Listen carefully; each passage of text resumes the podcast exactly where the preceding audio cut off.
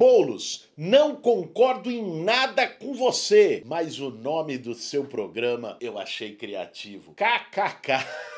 Esse é o tweet do Everton. E acho que já é um bom começo concordar com o nome do nosso programa, nosso Café com Bolos. Mas mais do que isso, eu trouxe esse tweet porque no tempo que tá hoje, o debate na internet, as agressões para todo lado, alguém não concordar em nada com você e não te xingar, não falar mal da sua família, não ser intolerante, já é um passo importante. E por isso, a gente decidiu nesse Café com Bolos de hoje trazer vários tweets de pessoas que não concordam comigo, mas que ao menos se abriram ao diálogo. Quem sabe o próximo passo seja a gente concordar em alguma coisa. E aí, tem tempo para um cafezinho?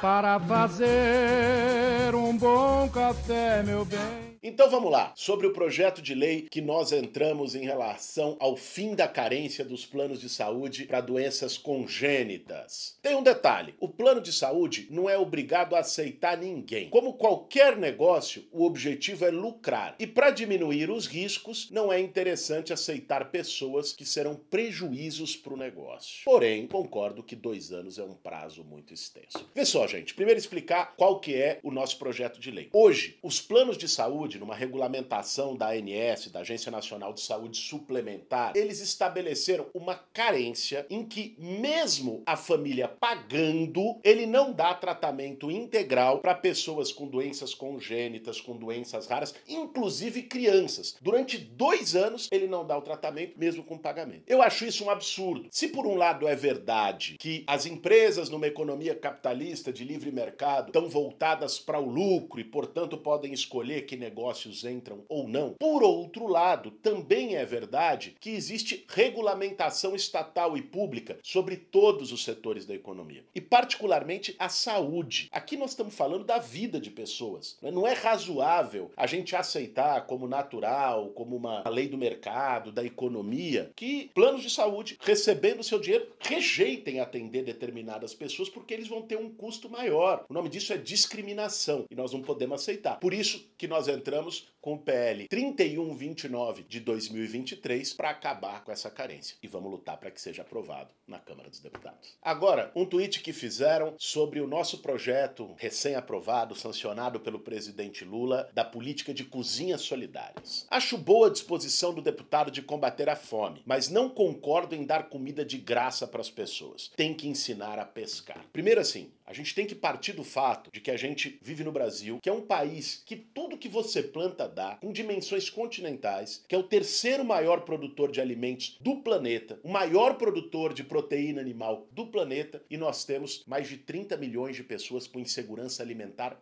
grave, passando fome. Não fecha, já é uma contradição em si. Isso justifica que o Estado tenha políticas fortes, ousadas de combate à fome. Lamentavelmente, elas foram descontinuadas no último período e agora o presidente Lula está buscando retomar. Foi nesse sentido que nós aprovamos o PA, o Programa de Aquisição de Alimentos, e a política de cozinhas solidárias. O que, que são essas cozinhas solidárias? Para a gente entender essa história de dar o peixe e ensinar a pescar. Durante a pandemia, o movimento social, o MTST, iniciou a abertura de cozinhas a partir de doações, de crowdfunding, a abertura de cozinhas em várias favelas, em periferias, em regiões onde as pessoas estavam com muita fome. E distribuiu refeições, foram mais de 2 milhões de refeições distribuídas e hoje são 46 cozinhas solidárias no Brasil que nunca receberam dinheiro público, recebem com esse financiamento. Mas é lógico, quando você tem um financiamento dependente de doações, não dá para você expandir. 46 cozinhas, embora seja uma coisa importantíssima para o tamanho da fome no Brasil Brasil para 30 milhões de pessoas, não faz nem cócega. Por isso que meu primeiro projeto de lei, logo que eu entrei como deputado, foi a política pública de cozinhas solidárias, que felizmente foi aprovado em cinco meses, já está sancionado e já é lei. A cozinha solidária é uma política emergencial. Eu concordo que não dá para ficar eternamente fazendo a distribuição de comida, até porque não é isso que as pessoas querem. A maioria das pessoas não quer ir lá comer na cozinha solidária, quer fazer na sua casa, com seu tempero, do seu jeito, o prato que ele quiser aquele dia. Só que isso depende de um grau de segurança alimentar, de geração de emprego e renda, que não é a situação atual. Por isso, a cozinha solidária é uma política emergencial. Nesse momento, se você falar, dá o peixe, ensina a pescar, até a pessoa pescar o peixe, ela já morreu de fome. Então não dá para esperar que a situação melhore para você dar comida. Comida é o básico, até para a pessoa buscar um emprego. A cozinha solidária, como política emergencial de combate à fome, no momento que nós temos uma situação crítica, ela é fundamental para o Brasil. Que bom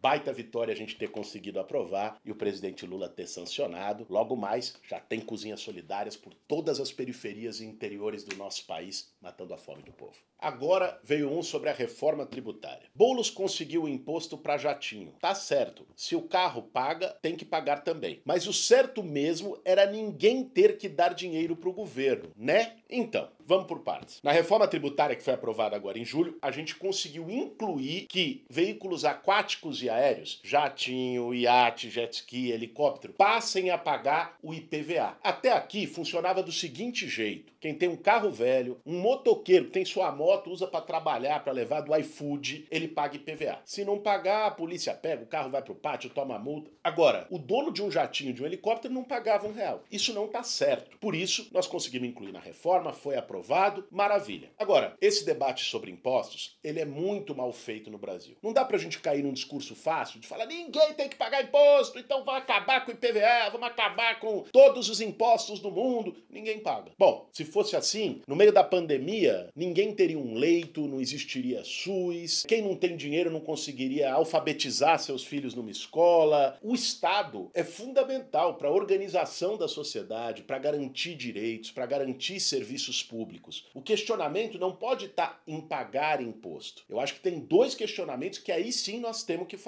O primeiro é como se paga imposto. No Brasil hoje é uma forma muito injusta, que é quem tem mais dinheiro, grandes patrimônios, grandes rendas, o grande acionista da multinacional não paga quase nada porque recebe lucros e dividendos, que é isento e por aí vai. Enquanto que o, o trabalhador, a classe média, paga imposto demais no Brasil, porque o grosso do imposto é sobre consumo. Então, nós precisamos ainda aprofundar a reforma tributária para taxar altas rendas e grandes patrimônios e, com isso, taxar menos o consumo e a produção. O outro tema é como o dinheiro é gasto. Uma coisa é como se arrecada, outra coisa é como o Estado gasta. E muitas vezes gasta mal. E por isso tem que ter uma cobrança. Cada cidadão ajuda a sustentar o Estado para que esse dinheiro público seja bem investido, seja um gasto com qualidade para reduzir as desigualdades, para garantir serviços públicos decentes para toda a população. Agora, a solução não é ninguém pagar imposto, é ter um sistema mais justo, mais racional e gastos públicos mais eficientes. Bom, e por último, não podia faltar um tweet em referência às invasões. Essa foi uma resposta de um tweet que nós fizemos denunciando que nas temperaturas mais baixas que nós estamos chegando no último período, nós temos milhares de pessoas dormindo na rua, enquanto tem 36 bilhões de reais no caixa da prefeitura de São Paulo. E disseram assim: concordo, deveriam comprar casas e colchões para todos. Assim ninguém invade nada e o Boulos não terá serventia para nada. Bom, gente, vamos lá. Primeiro a parte séria da história. De fato, o papel do governo é garantir acolhimento emergencial não só com colchões, mas com abrigos decentes, com centros de acolhida, para que as pessoas não fiquem na rua na cidade mais rica da América Latina. E garantir uma política habitacional decente na cidade para uma solução definitiva, não só o acolhimento emergencial. A gente resolver o problema da população em situação de rua, das áreas de risco,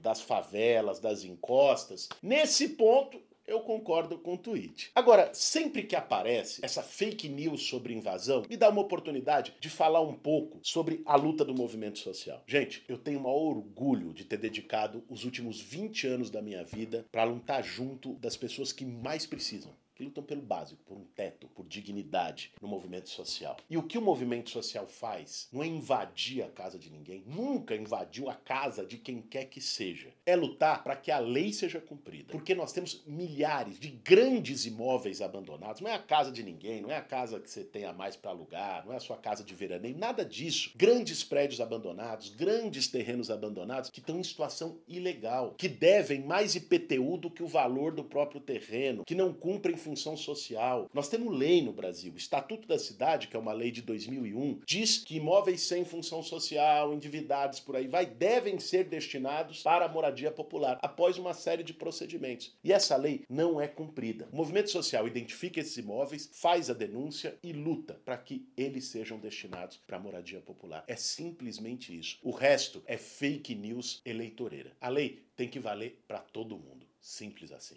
Pessoal, espero que vocês tenham gostado desse nosso exercício de diálogo, com posições diferentes, trocando uma ideia. Até porque, no momento que o Brasil está num processo de reconstrução, a gente precisa de mais conversa e de menos pancadaria. E se você gostou, deixa o um comentário com mais questões, com mais pontos que você concorda ou discorda. Quem sabe a gente consegue responder numa próxima. E aproveita, segue o nosso canal aqui no YouTube para acompanhar todos os episódios do nosso Café com Bolos. Pelo menos nós começamos o programa com gente já gostando do nome. É isso aí. Esse foi mais um Café com Bolos.